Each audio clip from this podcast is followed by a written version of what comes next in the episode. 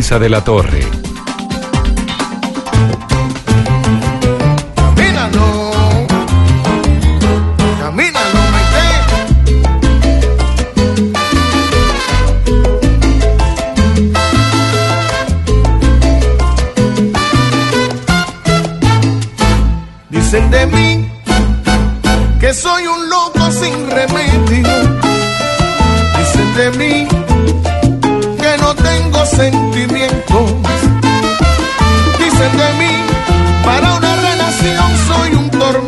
Tormento. 8 minutos de la noche, esa trompeta magnífica que ustedes están escuchando es Cuba Linda, que es lo nuevo de Maite Untelé.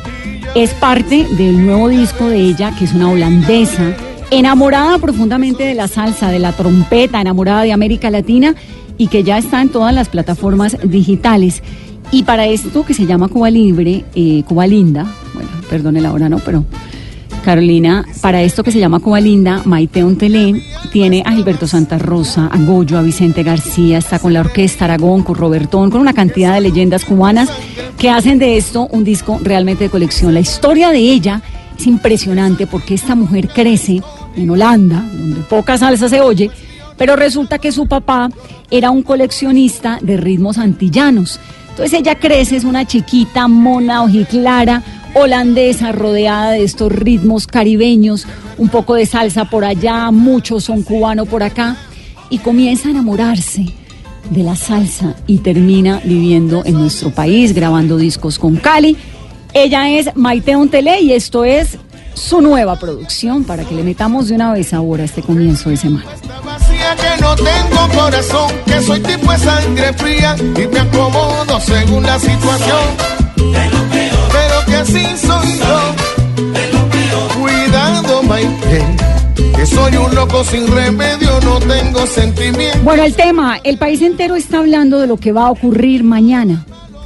Los senadores Jorge Enrique Robledo, Angélica Lozano y Gustavo Petro van a hacer lo que llaman ellos el gran debate, el debate del año, ¿no? Que es el debate, por supuesto, al fiscal que no tiene obligación de asistir, porque él no tiene obligación a diferencia de los ministros al Congreso de la República, pero será un escenario en el cual ellos expondrán las razones por las cuales no puede seguir siendo fiscal general de la Nación, cuáles son los vínculos con el Grupo Aval, cuáles son los vínculos con Odebrecht, con toda esa investigación de la que el país ha estado hablando durante las últimas dos semanas, cada semana con un episodio más estrepitoso y el fiscal allí, pegado como de una hoja.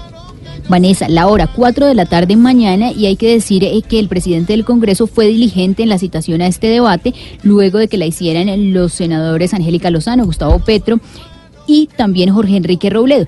Será muy importante cuáles van a ser esas grandes revelaciones que conocerá el país mañana en este debate y también la gran pregunta, Vanessa, es si el fiscal va a asistir a esta invitación, porque lo que nos cuentan es que en el debate por parte del gobierno se cita es a la ministra del Interior, Nancy Patricia Gutiérrez. Senadora Angélica Lozano, buenos días. ¿Qué tal, Vanessa? Muy salsera usted. Buenas noches. Bueno, eso sí siempre, ¿no? Eso toca uno meterle salsa porque lo que no entiende uno en la vida lo entiende con la salsa. Pues qué gusto estrenar en, en su programa, muchos éxitos en este nuevo horario. Yo feliz. ¿Qué va a pasar mañana en el Congreso? La primera gran pregunta, senadora. ¿Va a ir el fiscal o no sabemos? No sabemos y no creo, porque él como es la cabeza de la fiscalía, nosotros los congresistas no podemos citarlo. La diferencia entre citar e invitar es que la citación es obligatoria, le toca ir. Entonces aquí podemos citar a los funcionarios del Ejecutivo, eh, superintendente, ministro, director de agencia, pero no podemos citar. Nos toca simplemente invitar. Entonces invitamos al procurador o invitamos al fiscal. Ojalá venga, Pero ¿qué les han dicho? Digamos, ¿cuáles son las posibilidades de que vaya? Yo, honestamente, creo que nulas. Sí, ¿no? Pues tenemos un antecedente. El fiscal Montealegre eh, se rehusó a venir a las invitaciones que, que congresistas de distintos partidos en su momento le hicieron. O sea, los, los fiscales o los funcionarios vienen porque ellos tienen proyectos que impulsan o porque son gente aquí con mucho poder, tienen mucha hinchada entre los congresistas, entonces aquí es fácil que vengan seguido, pero no cuando se trata de un debate sobre sus actuaciones éticas, técnicas y políticas. Luego no va a venir. ¿Qué va a pasar en ese debate? Bueno, este es un debate además de cuento que vamos a estrenar el estatuto de la oposición, porque la agenda del Senado o de la Cámara la define el presidente del Senado. Yo soy vicepresidenta en este momento, pero ni siquiera yo tengo el poder de, influir o de convocar, definir la, la agenda. Entonces, el estatuto de la oposición dice que la oposición puede definir hasta en tres ocasiones, tres días, la agenda. Entonces nosotros estrenamos y le pedimos al presidente Macías con la firma de los partidos de oposición que mañana es la agenda que definen nuestros partidos y decidimos citar eh, a la ministra del Interior para conocer la posición del gobierno Duque sobre este descalabro monumental donde están en juego al parecer unos 50 billones de pesos, billones con B larga, de plata pública que se robaron a través de Odebrecht con unos socios muy poderosos, Vanessa, el hombre más rico del país, el dueño del 35% de los bancos en nuestro país es socio de Odebrecht en la Ruta del Sol y en estos casos que han generado tantos delitos y tanto dolor. Entonces, la citada es la ministra para conocer la postura del presidente el invitado es el fiscal para que responda pues por hechos tan graves con toda la información que, ha salido y que muchos sabíamos, no estas gravedades de los audios ni más faltaba del señor Pisano, pero sí de los impedimentos y conflictos económicos y políticos del fiscal para nosotros sostuvimos no podía ser fiscal, no podía ser postulado, ternado ni mucho menos electo. Senadora, pero ¿qué nuevas revelaciones se van a hacer mañana en ese debate? Bueno, eh, no se las puedo chiviar. No, pero un adelanto, senadora, para Mesa Blue. Un adelanto, un adelanto para que mañana los colombianos estén pegados desde las 4 de la tarde. ¿Qué de todo lo que hemos oído en esta telenovela, no? Porque esto es un drama como sacado de CSI. Eh, ¿qué, puede haber nuevo? ¿Qué puede haber que no sepamos? Pues ha, habido mucha información fragmentaria, pedacitos de información en los últimos años. Hay que recordarle a la gente que nos enteramos de esto porque Odebrecht es una firma brasileña que cantó, confesó, la cogieron en Brasil y empezó a sacar la verdad. Y luego el Departamento de Estado de Estados Unidos en diciembre del 2016 publicó una cantidad de información que tiene presos a los presidentes de Perú. Allá hay cuatro presidentes encartados, unos presos, otro pedido en extradición, otro pidiendo asilo para volarse. Perú, qué ejemplo. En Ecuador está preso el ex vicepresidente de la República, el señor Jorge Glass, fue vicepresidente de Correa que estuvo en el poder hasta hace como un año. Preso, Vanessa, no está de turista ni embajador, ni le rinden pleitesía, está preso por corrupción con Odebrecht. En Brasil, pues ni se diga, Lula está preso, eh, tumbaron a Dilma, hay toda una convulsión social. En Panamá están presos los hijos del presidente Martinelli, un expresidente. Entonces, en Colombia, en contraste, pues aquí lo que estamos conociendo es de una forma dramática en las últimas semanas por, por los audios del señor Pisano, que ya falleció, eh, pero aquí hay muchos cabos sueltos desde antes, pero no ha habido quien lo ronde porque la fiscalía, que es la entidad que debe investigar, pues tiene como fiscal a un hombre que fue asesor de Odebrecht en unos y del grupo Aval, que es el socio de Odebrecht en otros casos, y que además es del eh, andamiaje político del gobierno anterior que claramente está procesado, que tiene evidentes vínculos y beneficios el presidente Santos y el, vicepresidente Vargas Lleras por la financiación de la campaña de ellos en el 2014, más todo el operativo. Hay unos presos e investigados, Vanessa, pero como siempre son los mandos medios, son los mandaderos, los mensajeros. Entonces los ñoños, que son unos senadores, eran senadores del periodo pasado, están presos. O antes un Otto otra gente. Pero quienes son los cerebros y sobre todo los jefes y los beneficiarios. A esos sí son intocables. Pero mañana vamos. pero le da a uno la sensación ahorita que usted hace todo este recorrido por diferentes países, por lo que ha pasado en Perú. Bueno, la justicia peruana tiene eh, a seis asesores de Keiko Fujimori en prisión preventiva, digamos, eso es un escándalo de grandes magnitudes. Le da a uno la sensación de que esto en Colombia apenas está empezando con unas posibilidades de que realmente eh, los resultados sean la transparencia o no tanto. No tanto, lamentablemente. Yo no soy fatalista, pero voy a mostrar cómo todos los conductos y caminos institucionales están bloqueados pero lo voy a mostrar no para deprimirnos de tristeza, que sí hay razón a ello. Cuando usted ve las noticias en Perú, tumbaron a PPK. Kuczynski prefirió renunciar porque ya le iban a procesar por Odebrecht. Está, estuvo preso Ollanta Humala con su esposa. Está pedido en extradición Toledo. Está pidiendo asilo buscando huir Alan García. Entonces, cuando usted ve a otros países, usted dice, caramba, qué admiración, esas sociedades tienen una justicia robusta. Aquí están involucrados unos personajes de tan alto poder que no los ronda nadie, la comisión de acusaciones por unos lados, en el Consejo Electoral, mientras en otros países, que es que financiaron tal campaña, caen, Aquí en cambio no, prescribió, caducó, es decir, le para decir, ay no, eso fue en el 2010 que dieron tanta plata, entonces ya no, eso ya no se puede, en el 2014 no, eso tampoco. Entonces yo personalmente voy a mostrar todos esos caminos, no para deprimirnos, sino para, llenos de dignidad y de argumentos, proponer y sugerir un camino a futuro, 4 de la tarde, canal del Congreso y en Internet, porque no me puedo chiviar aquí mi propuesta. No, no, no, pues la, nosotros la seguimos, que aquí le hacemos eco por la noche. Senadora, la posibilidad que creo que es casi inminente es que haya un fiscal ad hoc, pero hmm. a usted no le gusta mucho esa idea, ¿por qué? No, yo creo que el, el fiscal debe renunciar el fiscal Néstor Humberto debe renunciar. Además, una gente lleva el último mes diciendo, uy, sí, que renuncio, tiene conflictos de interés. No, no, no, yo llevo tres años y pico.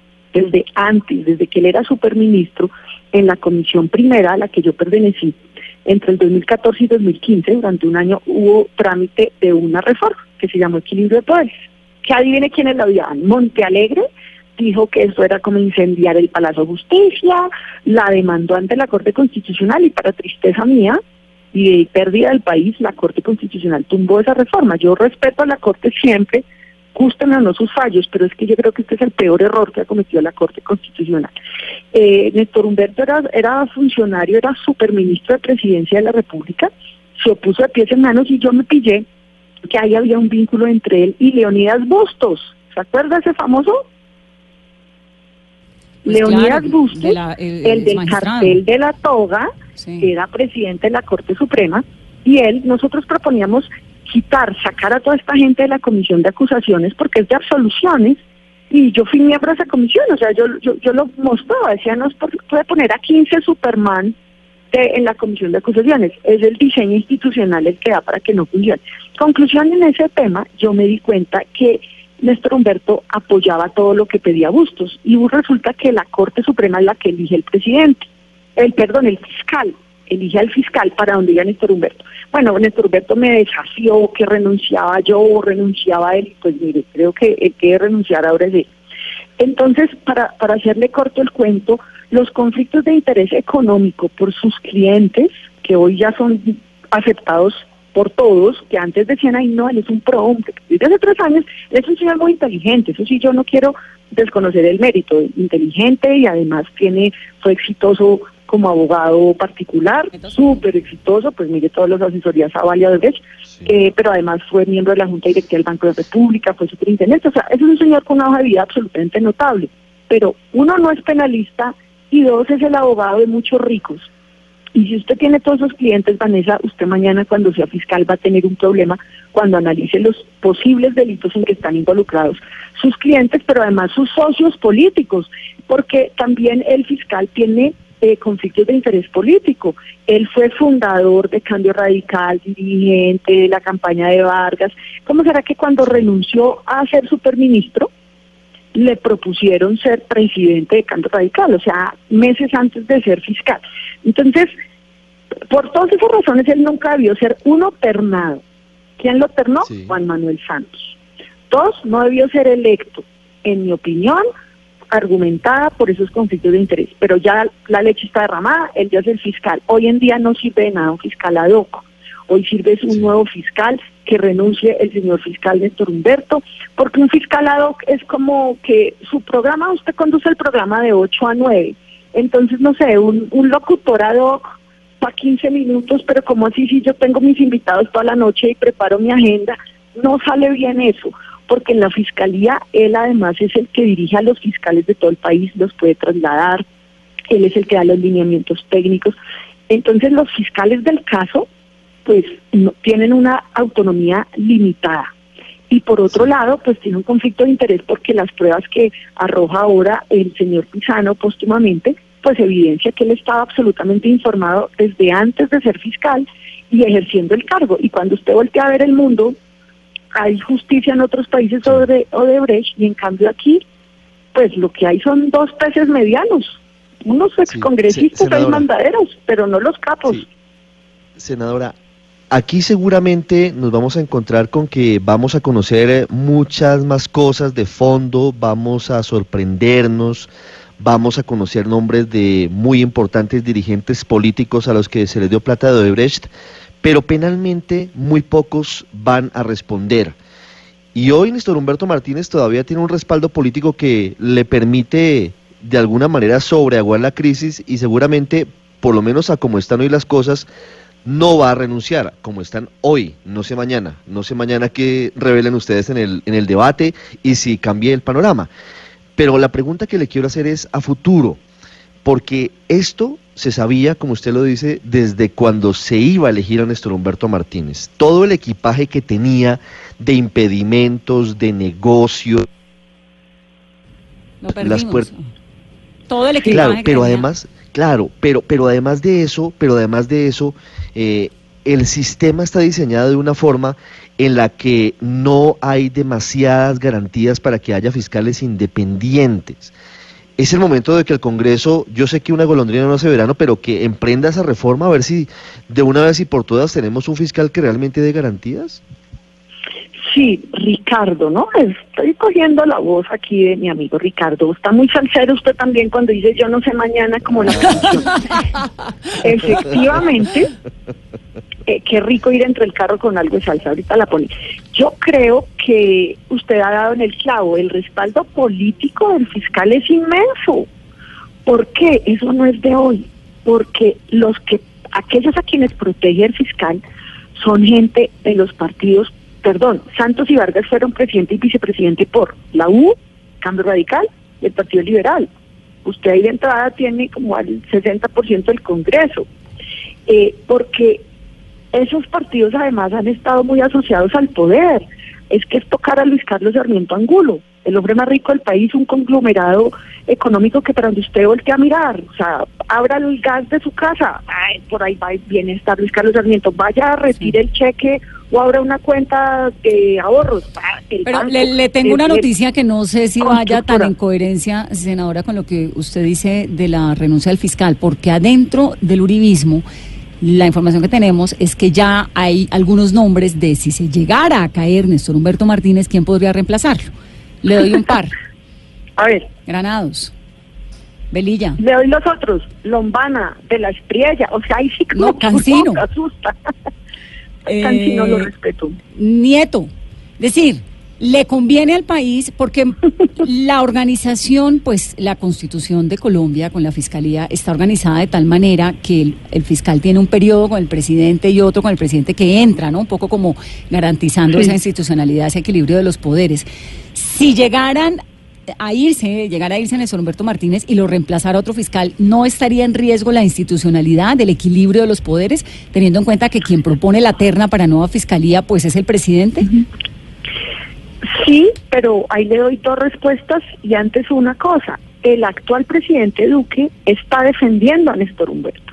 Si usted ve también lo que dijo el ministro de, Defensa, Ayamida Más, la semana pasada, no solo defendiendo a Néstor Humberto, insinuando o sugiriendo que Noticias 1 manipuló los audios y las pruebas que por fortuna los podemos leer completicos e íntegros en varios portales de Internet, entre otros el espectador que creo que es de Blue o asociado a Blue.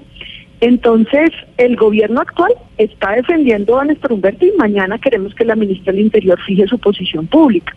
Pero el Centro Democrático también tiene eh, vínculos en, en, estos casos por establecer. Es que en el 2014 el señor Duda Mendoza, un brasileño, asesor político o de campañas, asesoró, dirigió la campaña Oscar Iván Zuluaga y resulta que eso lo pagó eh, Odebrecht. Mm. Y está confesado tanto por Duda como por los de Odebrecht. Y a la cita con Duda Mendoza, cuando fueron a conocerse y a ver si sí tomaba los servicios, la oferta, no sé qué, fue el entonces senador Iván Duque. Creo que era senador electo, todavía no se había posesionado porque él era el jefe programático de la campaña de Zuluaga en 2014. Hoy es el presidente de la República. Entonces, esto es una cosa de los mismos con las mismas, como decía Jorge Eliezer Gaitán. Aquí está involucrada la élite de nuestro país, que es muy pequeñita y que se tapa con la misma cobija. Esto es un dominó, Vanessa. Quiero que sus oyentes se imaginen. Si usted tumba una pieza de un dominó, se derrumban todas las filas que tenga. Eso es lo que pasa aquí.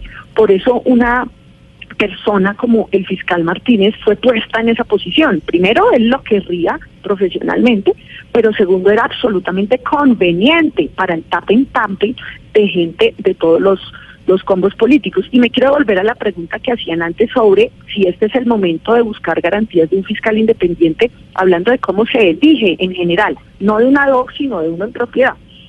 Eh, yo creo, y, y le voy a dar el mérito al que lo propuso, ahorita en la reforma a la justicia, Cambio Radical, que es además el partido del, fiscal, propuso algo muy bueno en, en, su proyecto. Y yo lo celebré y lo, y lo dije en público, dije qué buen proyecto, qué buena propuesta, y es que el fiscal general de la Nación se escoja directamente por la Corte Suprema de Justicia, pero no de una terna que le mande el presidente, no, pero eso sí, sino de una... Cambiar. En ambos casos toca cambiar. Sí. Eh, sino de una convocatoria pública que haga directamente la Corte Suprema, donde se presenten los 100 penalistas que quieran, hacen unos exámenes, unas pruebas y quedan 10 y de esa lista de los 10 mejores la Corte Suprema elige. Eso, eso lo propuso Cambio Radical hace dos meses mm. Y lo que busca es quitarle la facultad al presidente de poner la terna, porque el presidente con la terna gana con A, con B o con C. Y usted, por ejemplo, acaba de dar los nombres de pues, varios abogados. Eh, eh, obviamente estaba un poco exagerando con lo de a Cancino, no lo he oído metido en esa terna, tampoco he oído a Lombana metido en esa, terna, en esa terna, pero sí he oído, por ejemplo, de Nieto, he oído de Velilla he oído de Granados, he, he oído de... No, y agrega de la estrella. no, de la estrella cantante. de la estrella no lo he oído metido en la posible eterna de la... Alombana. De la Alombana tampoco lo he oído metido en la posible eterna, pero lo cierto es que la terna pues tendría que salir del uribismo, si es que el presidente es uribista. Claro. Ahora... Y entonces yo le quiero contestar algo sobre mi opinión personal.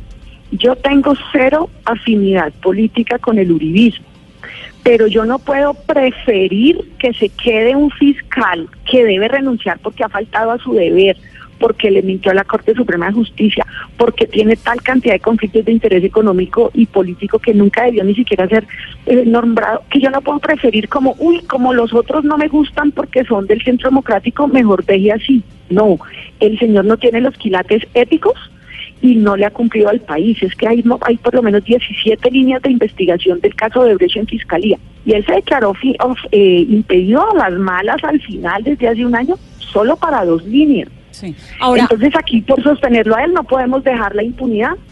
Mañana el, la enfilada de los tres, de ustedes tres, es para pedir la renuncia del fiscal o hay alguno que diga, no, más bien estamos de acuerdo con el fiscal Aduco? No hemos hablado del tema, pero yo creo que los tres coincidimos en la renuncia. Con el senador Robledo sí lo he hablado, con Petro no, pero, pero éticamente no es sostenible para el país el, el fiscal Néstor Humberto Martínez. Entonces, por ejemplo, desde el principio, cuando hay tanto apoyo y apoyo, mire, en torno al poder siempre va a haber lambones y la fiscalía tiene mucho poder. Entre otros, Vanessa, porque cualquier contradictor político, alguien como yo, un oyente suyo, puede tener discrepancias y armarle oposición al presidente de la República de turno, al actual o al anterior o al próximo. Pero en cambio el fiscal general tiene, tiene más poder que el presidente, porque además tiene el poder de definir sobre la libertad de las personas. persona. O cuando O cuando usted mire lo que le ha pasado a Benedetti. Benedetti que, que chuzando lo que no, que se una chuzadas que Benedetti chuzaba al fiscal, pues yo creo que Benedetti uno puede decir que es loco para muchas cosas, pero es absurdo pretender que alguien se le va a medir al, a, a chuzar al fiscal general de la nación que tiene unos equipos electrónicos y unos elementos y pues que son además internacionales, son invulnerables. Vamos a tener a, eh, a, Benedetti en este programa para que nos cuente su versión de todo esto. Rápidamente, senadora, la logística, ¿cómo es? ¿Están citados a las 4 o a las 3? 4. Eh, hora político, entonces eso no se sabe muy bien. A las 4 de la tarde es la hora pactada inicialmente. Hoy dijeron que a las 3, pero eso mientras llega todo el mundo, a las 4 yo creo que arrancamos. Eh, primero van los partidos de oposición. Mm, yo creo que abre Petro Robledo, uno de ellos. Continúa el otro, yo voy al final. Ellos dos van a tener más tiempo que yo. Eh, ¿Por qué? Porque yo va a tener el mismo tiempo, digamos, que los demás partidos. Entonces, van Petro y Robledo, creo que en ese orden, supongo yo, porque el uno va a ser más genérico, el otro pues va Además, el senador Robledo ha hecho esta pelea desde hace mucho tiempo, caso a caso, y, bueno, mucha gente también la, la, dio en su momento. Y luego voy yo, luego hablarían los demás partidos, entonces vamos a ver la, la postura. ¿Cuánto tiempo tienen cada uno de ustedes para la ponencia? ¿Cuánto más o menos? Entiendo que, ellos tienen 45 minutos, es lo que entiendo, y yo voy a tener 20. 20 minutos. Pues, senadora, la vamos a estar oyendo eh, muy pendientes de lo que ocurra en ese debate sin el fiscal, porque eso sí, pues no creo que vaya a ir al fiscal, ¿no? Pero, pero yo quiero insistirle a la gente, este es un debate integral, por supuesto, sobre las actuaciones del fiscal, pero sobre los problemas que hay para mantener la impunidad. Hay gente tan poderosa, mientras usted está allá trabajando, allá van en el bus oyéndolo, y mientras quieren clavarle el IVA a la gente, mientras quieren sacarle la platica a los del rebusque, hay una gente tan megapoderosa que se ha enriquecido con privilegios y con ventajas de acceso al poder, que es la que está aquí de por medio. O sea, esto no es solo tres políticos o cincuenta políticos, esto aquí hay un poder económico y, un poder institucional muy alto que no es para eso. Ese abuso de poder es el que, el que además déjeme decirle cómo se, cómo se puede liquidar con el poder del voto, Vanessa. Votando en las urnas es la única forma de sacar a esa gente que abusa del poder y llega a él a escucharlo como una, como si fuera una finca particular. Ahorita está abierta la inscripción de cédulas. Usted que se cambió de ciudad, usted que nunca ha votado, pero que está desesperado de toda esta vaina, inscriba la cédula, ya veremos usted, ya verá usted por quién vota. Pero es punta de votos que hay que sacar a estos y, del poder. y creo que el ejemplo de la consulta anticorrupción liderada por usted, por la doctora Claudia López, dejó un ejemplo muy contundente en la sociedad colombiana y es que a punta de votos se pueden dar mensajes fuertes. Senadora. y es la gente, 12 millones de mamados de la uso de poder, mañana a ver el debate y sobre todo a votar por el que quieran, por el de su pensamiento conservador, liberal, el que quieran, de centro, de izquierda, de derecha, pero esa punta de votos que vamos a sacar a esa gente poder. Senadora Angélica Lozano, un abrazo, qué rico irla en este lunes al cero, previo a su debate, mañana estaremos pendientes de lo que ocurra y bueno, contaremos aquí el resumen. Póngame ahí, yo no sé mañana. Ya, ah, pero se la tengo lista. Ahí va. Chao, senadora. Chao, un abrazo, gracias.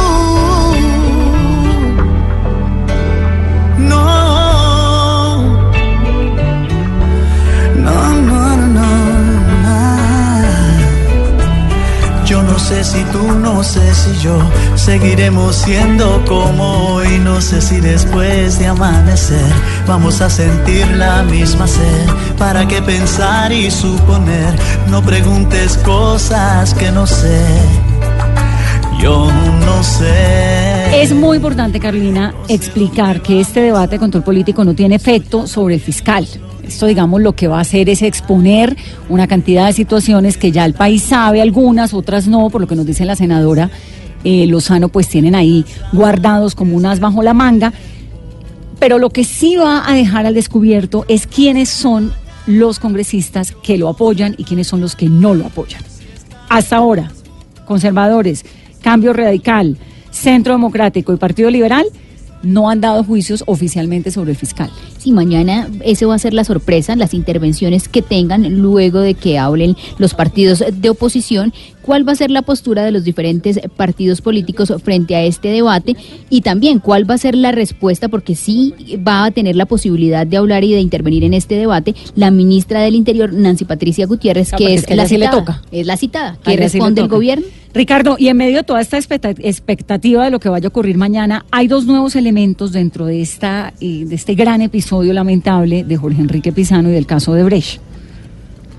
Sí, yo le doy dos elementos nuevos de esta noche y le cuento lo que puede pasar el jueves en la Corte Suprema de Justicia. Dos elementos nuevos. Uno que es eh, realmente un revés para la Fiscalía.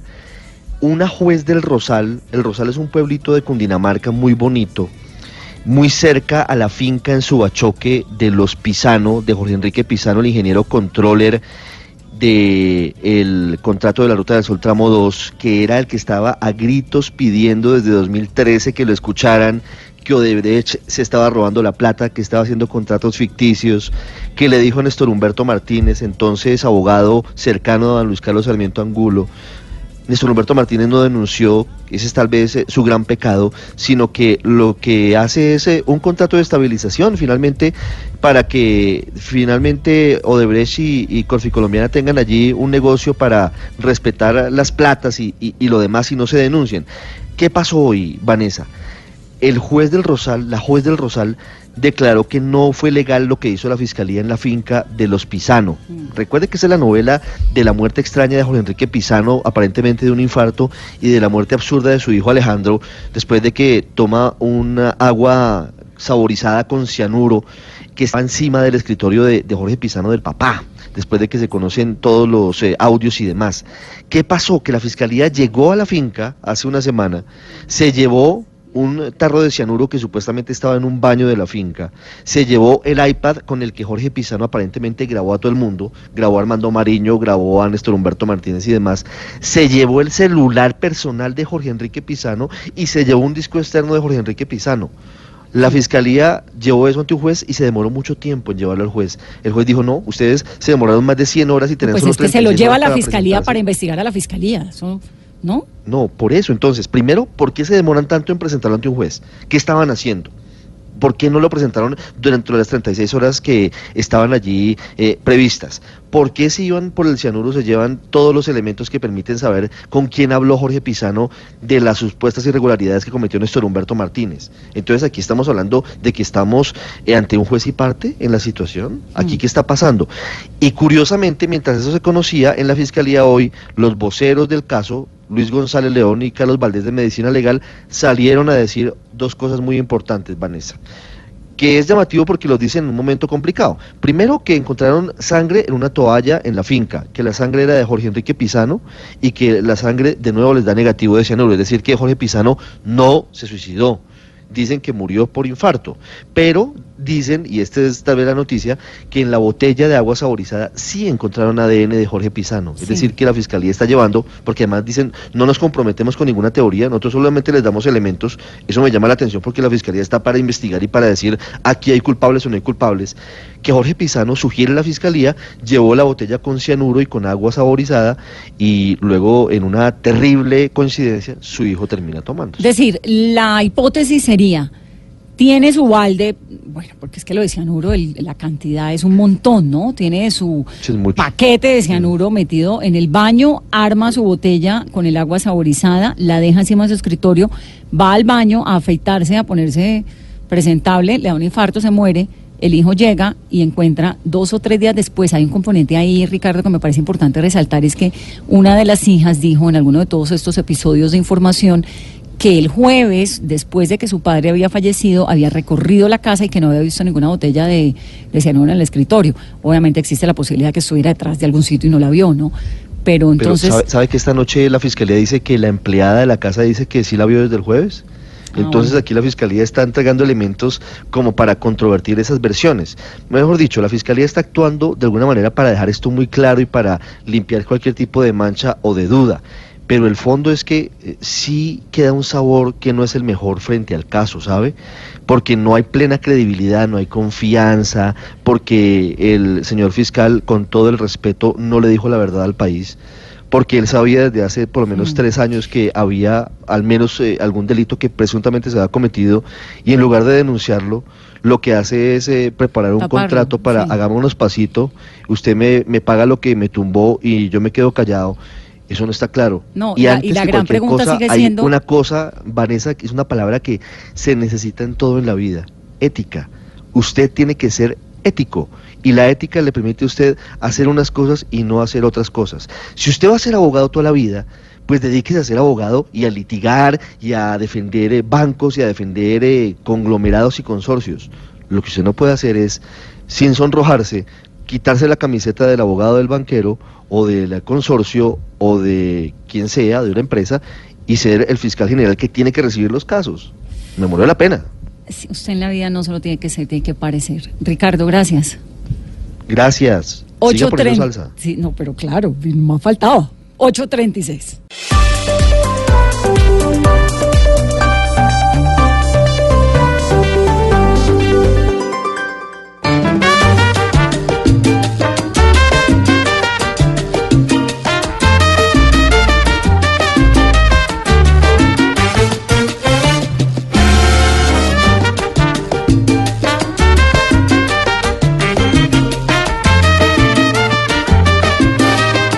41 minutos de la noche. Eh, ya vamos a hablar con el senador Juan Morel Galán para que nos cuente un poco en qué va esto el nuevo liberalismo, porque tienen una ponencia positiva ante el Consejo Nacional Electoral, pero tienen que hacer votación antes. Ayer hubo almuerzo pomposo del duquismo. Del duquismo no, Vanessa. Le voy a contar de quién, del, alguien muy cercano al duquismo y que fue el estratega de la campaña de Iván ¿Empieza por L? Sí, señora, de ah. Luigi Echeverry. Ayer, su grupo cercano, de que trabajaron con él en la campaña, se reunieron al mediodía en el Polo Club aquí en Bogotá. Y el motivo era celebrar este premio que él recibió como estratega electoral del año. En sus palabras de agradecimiento, Luigi le dijo al equipo que lo acompañó que este premio es de todos, ustedes se lo ganaron, lo trabajaron, lo trasnocharon y creyeron en esto pero la celebración no terminó muy feliz porque hay mucha, pero mucha preocupación, Vanessa, por el manejo de las comunicaciones en el gobierno. Bueno, sí, la verdad es que incluso la señora embajadora en Italia la están llamando a ver a Glorisa Ramírez, que fue la gran estratega de comunicaciones durante la campaña de Duque presidente, pues a ver qué, si se va a quedar allá o va a venir aquí porque el presidente hace cosas, pero no necesariamente le están saliendo muy bien en la imagen pública, juzgar, juzgar por las encuestas. Y lo que comentaron dijo el doctor Echeverry, que no es de la nómina de Palacio, pero casi. Sí, casi, y lo que comentaron ayer es que se debe replantear toda la estrategia de comunicaciones en el gobierno. Bueno, el otro cuento, la Jurisdicción Especial para la Paz, que tiene los procesos, ya sabemos, de todo lo que ocurrió durante el conflicto en Colombia está revisando minuciosamente el capítulo del M19 para aceptarlo y para comenzar a investigar todo lo que ocurrió durante el M19, durante el, con el M19, durante las masacres, las muertes, el magnicidio del M19 lo va a revisar la Jurisdicción Especial para la Paz. Eso es lo que tiene que ver con política. En lo que tiene que ver con deportes, ¿qué pasó, hola Octavio, con la Copa Libertadores? Hola, Vane, qué, gusto saludarte. Bueno, mañana eh, se dará la reunión crucial de la, de la Copa Libertadores para eh, ver cómo se reprograma el partido. A esta hora, Vane, nos acompaña desde Asunción del Paraguay Nico Litich, al que le agradecemos muchísimo estar con nosotros a esta hora. Sabemos de la cantidad de trabajo que tiene. Es uno de los periodistas eh, más cercanos al entorno de la Conmebol, que siempre está muy pendiente de todos estos temas y mañana seguramente estará eh, al pie ahí cercano de esa, de esa reunión. Nico, buenas noches, bienvenido a Blue Radio, ¿cómo te va? Octavio, Vanessa, un gusto, por supuesto, participar de esta charla con ustedes. Es un placer enorme. Bueno, mañana va a ser un día, un día de cumbre, un día muy importante para el fútbol sudamericano. Desde las 10 de la mañana, horario de Paraguay, se van a reunir el presidente de la Confederación Sudamericana de Fútbol junto al presidente de River y al presidente de Boca. El presidente de River, Donofrio, ya está en el país, ya está en Paraguay, a la espera entonces de lo que será la llegada del presidente de Boca. Mañana lo que va a hacer la Confederación Sudamericana es trabajar, es decir, es programar el partido que falta. la Comebol tiene el deber de programar el partido, de organizar un partido. Después quedará pendiente, por el pedido de Boca, digo, por la solicitud de los puntos, quedará pendiente el fallo del Tribunal Disciplinario de la Comebol. Pero mañana puntualmente vamos a conocer el horario y el día de la final que se ha quedado postergada y después quedará, me parece, a lo largo de toda la semana la definición del fallo del Tribunal Disciplinario. Pero, ¿cuáles son las opciones de la fecha? Es decir, ¿la fecha sería cuál? Eh, la fecha tentativa es el 8 de diciembre, pero esto, esto cae no, no por una cuestión de información, sino por una cuestión que nosotros los periodistas podemos ir buscando una fecha, buscando un lugar lógico, porque el primero de diciembre, el próximo fin de semana, el 1 o el 2 no se puede por, por el G20 que hay en Buenos Aires, y después prácticamente el, el, siguiente fin de semana, el 8 ya es muy tarde, porque el campeón de la Libertadores tiene que ir a jugar el Mundial de Clubes en Abu Dhabi.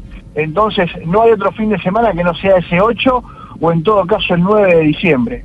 8 o 9. ¿Y dónde sería Octavio? ¿Se sabe? Bueno, en principio eh, lo que se imagina es que sería en Buenos Aires, digamos. Otra vez. Eh, hay una serie de eh, situaciones alrededor de ese tema, Nico, pero uno cree que la decisión no va a tomarse ni que el partido se juegue en otra sede, en otro país, digamos, esas son elucubraciones que no salen de, de la realidad, ¿no? No, la verdad es que no, no creo, pero bueno, es una cuestión que tendrá que definir el Tribunal Disciplinario, no la Comebol. La Comebol lo que va a decidir mañana, entiendo yo, será 8 de diciembre, 17 horas en la cancha de River. El River lo que dice es, nosotros eh, dentro, de, dentro de la cancha no, no ocurrió el incidente, entonces busca eh, eh, aclara que no es el responsable de lo que va sucediendo por toda la ciudad, que ahí hay otros responsables que tienen que ver con la logística, con la policía y con los efectivos y, bueno, y, con toda esa logística que se armó en torno al seguimiento del bus de Boca. Boca dice todo lo contrario, queremos los puntos porque nos vimos afectados. Eh, pero bueno, esto cae en manos del tribunal. Lo que va a hacer la Confederación, repito, mañana va a ser programar el partido y creo que lo va a programar en la cancha de River. El tribunal sí podría eh, buscar sus incisos y determinar o multa económica para River, que es una variante, la posibilidad de los puntos, que es lo que pide Boca, o una alternativa diferente será, tiene también la potestad para hacerlo, de buscar otra sede. Esa otra sede debe ser dentro de uno de los países de la CONMEBOL. Sí. Eh, Nico, la última y agradeciéndote que estés con nosotros, según tu experiencia, eh, ¿cuánto tiempo puede tardar en tomar la decisión el tribunal, ya fuera de, digamos, la fecha que se va a decidir mañana? Bueno, creo que a final de la semana, es decir, me parece que mañana no, no vamos a tener ningún detalle con relación al tribunal y vamos a tener que esperar hasta el jueves o viernes en todo caso, incluso podría irse hasta la siguiente semana. El hecho reciente fue un fallo que tomó el tribunal con relación al, al partido del gremio River y se demoró un, par de días para hacerlo. Y me parece que ahora también va a seguir haciendo todo el proceso, el, proceso normal, es decir, de leer las 15 fojas que presenta Boca, de escuchar a los abogados de Boca, de escuchar a los abogados de River y después tomarse un par de días para, para sacar el comunicado oficial. Nico, eh, muchísimas gracias, un fuerte abrazo. Mañana estaremos todos muy pendientes de tu trabajo y de la primera información que vas a manejar desde, desde Asunción, así que te mandamos un fuerte abrazo desde Blue Radio. Un fuerte abrazo, para mí es un gusto. Muchas gracias. Ese, esa final de la Copa Libertadores no está como medio enredada, Octavio. Y por supuesto, eh, en principio los medios de comunicación en, Argentina la llamaron la final del mundo y ha sido la final más larga de todas. Como el debate del final eh, mundial. Sí, eh, ha sido la final más larga de todas. Se ha jugado, se juega el primer partido, luego los inconvenientes de la lluvia, que se pasa el partido al siguiente día, que luego se juega, hay inconvenientes ayer, se pasa el domingo, el domingo tampoco se juega. Es decir, hay una serie de cosas alrededor porque además van a que aclararle a la gente que esto no es un un tema nada más de los 15 desadaptados que ayer tiraron las piedras, sino es un tema de 60, 70 años de violencia en el fútbol argentino que está dominado por los barras bravas por encima del Estado. Y ahí, bueno, pero siempre, eh, tuve, ¿sabe que tuve alguna vez la oportunidad de ir a un Boca River en el Monumental? Y esto, pues obviamente es la fiesta del, fútbol en su máxima expresión, la euforia, eh, la pasión, le forran a uno todo el estadio con eh, pólvora, banderas, gente de todo, y hasta que no sale, todo el equipo rival no se desocupa el estadio, no se pueden mover. Exacto. Pero además la ministra de Seguridad de Argentina está medio enredada, Patricia, Patricia Bullrich, Bullrich. porque había dicho que la seguridad de la final de la Copa Libertadores era un tema muy fácil de manejar, una Sí. cosita sencilla, porque ellos tenían algo más importante que es el G20, ¿no? sí.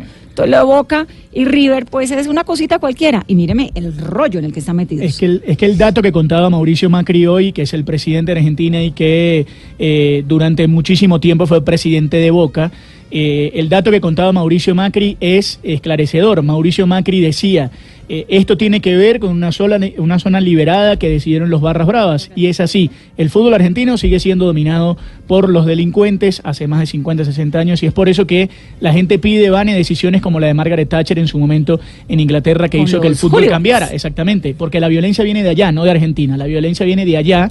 Los argentinos la copiaron, pero los argentinos tienen 60 años eh, haciendo lo mismo y evidentemente... Y el Ameriquita de Cali, ¿a quién le...? Mi varón rojo. Bueno, que se están portando sí. bien, cuidado. 849. En Blue Radio, Avianca te quiere contar que adelantó su Black Friday. Son las 850.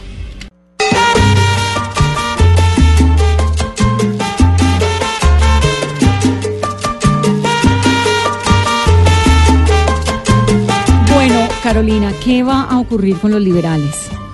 ¿Cuándo vamos a saber los liberales disidentes, no? Estos son los no los nuevos liberales, del nuevo liberalismo, ese es otro cuento, pero los liberales disidentes. Los liberales, Vanessa, que el 19 de septiembre, no sé si se acuerda, dijeron yo me voy, yo me voy del Partido Liberal en cabeza de Juan Fernando Cristo, y Yesid obviamente Reyes. muy incómodos y muy molestos por las decisiones de César Gaviria, ¿no? Sí, señora. Lo que sabemos es que este jueves a las 6 de la tarde en la Galería Cero van a anunciar, porque le cuento, hay mucho hermetismo con el nombre del nuevo movimiento que van a agrupar a todos estos eh, liberales que se fueron del partido en septiembre de este año. Y hablando del expresidente Gaviria Vanessa, se reunió hoy con el presidente Duque.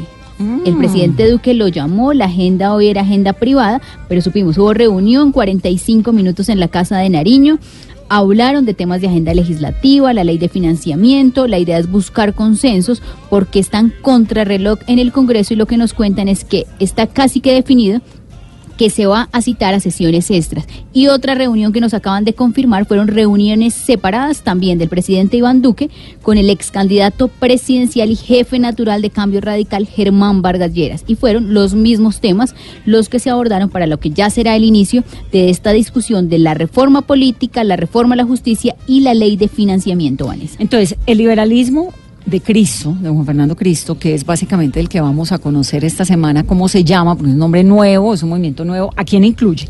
Ahí están quiénes. Jessy Reyes, Sí, señora. Guillermo Rivera, Guillermo Rivera, Miguel Samper, Miguel Samper, Ricardo Sabogal. Tierras. Sí, Esto eran todos funcionarios del gobierno eh, de la administración anterior. Sí, señora. ¿Qué va a pasar con Luis Ernesto Gómez? Porque él era disidente de los disidentes, que esto es como un grupo que hay de los disidentes de la ciudadanía liberal, por Sí. decirlo así. Ahí entraría con activistas, animalistas, ambientalistas. Hay un Brian, le cuento ese dato, un youtuber muy famoso que va a presentarse para la lista al Consejo con esto que serían los eh, liberales disidentes de los disidentes, ¿no? Y el otro sector, Simón Mejía de Bomba Estéreo. Le dejo ese dato, pongamos Bomba Estéreo, como para ambientar aquí la cosa.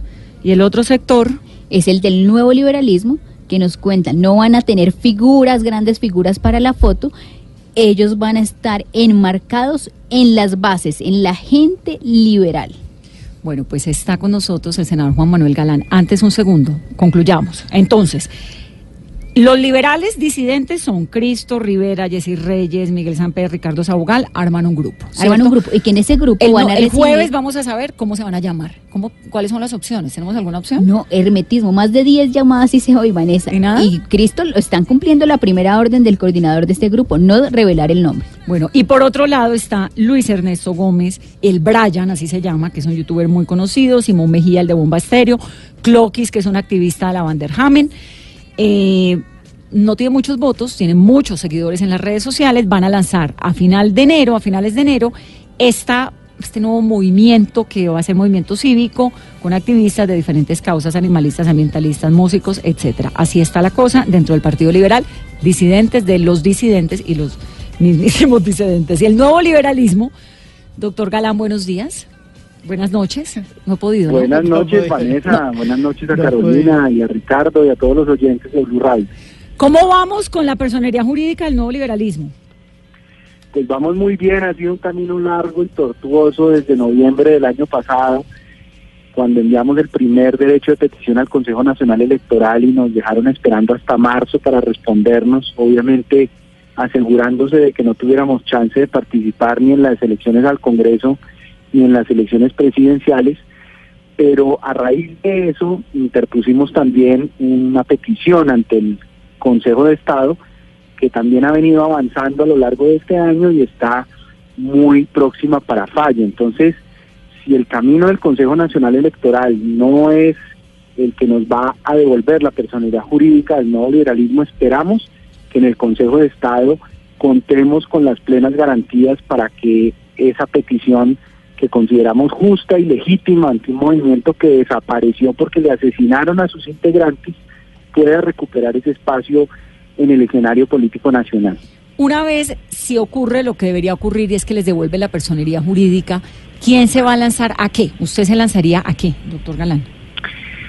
Pues yo antes de lanzarme eh, quisiera como trabajar para recuperar ese espacio de, de, defensa de las ideas liberales que se perdió en la política colombiana porque el Partido Liberal le dio la espalda al liberalismo le dio la espalda a su esencia, le dio la espalda a su tradición, a su historia reciente de defender, por ejemplo, una política de drogas distinta, que promueva un cambio, eh, intentar una fórmula diferente y no volver a penalizar la dosis mínima, no volver a las fumigaciones que son fórmulas fracasadas, de no darle la espalda al proceso de paz y a los acuerdos de paz que costó tanto sacar adelante. Mm. En fin, esas ideas liberales fueron abandonadas por el Partido Liberal y yo creo que hoy hay una inmensa mayoría de colombianos en el centro que no comulga ni con la izquierda de Petro ni con la derecha de Uribe, pero quiere defender ideas de cambio, de transformación, de modernidad para Colombia